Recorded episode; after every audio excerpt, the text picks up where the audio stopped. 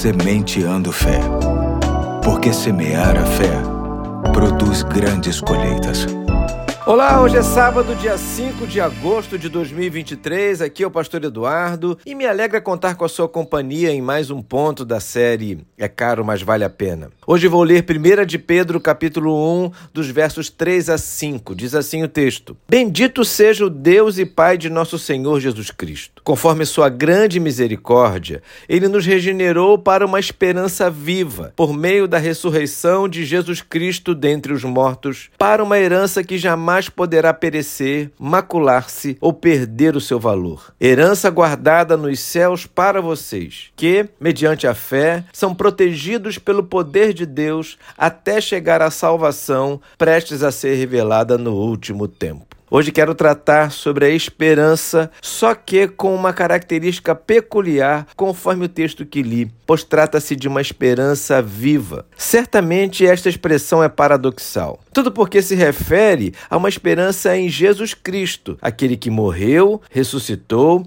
e que voltou para o céu, não nos deixando mais a possibilidade de vê-lo com os olhos humanos, apenas com os olhos da fé. É possível aqui uma indagação: a esperança viva em Cristo é cara? Eu arrisco dizer que sim. Sabe por quê? A esperança barata é aquela baseada no que podemos ver, pegar ou possuir. Muito da esperança dos homens está no dinheiro, na sua própria inteligência e saúde, nos bens que possui, no emprego público que conquistou, nas pessoas que conhece, nas promessas feitas e num sem número de variáveis, todas altamente visíveis e palpáveis. A esperança em Jesus é diferente. É esperar por aquele que não se vê mas que nos ama e tem para nós propósitos bons, agradáveis e perfeitos dentro do seu tempo e da maneira que ele acha melhor. A semente de fé de hoje quer fortalecer no seu coração e mente a confiança em Jesus a ponto de fazer com que sua esperança mude de endereço. É lógico que podemos contar com dinheiro, bens, saúde, parentes e amigos influentes, mas ambos só serão bênçãos efetivas em nossas vidas se forem instrumentos de Deus para o estabelecimento de Sua vontade sobre nós. E vou além.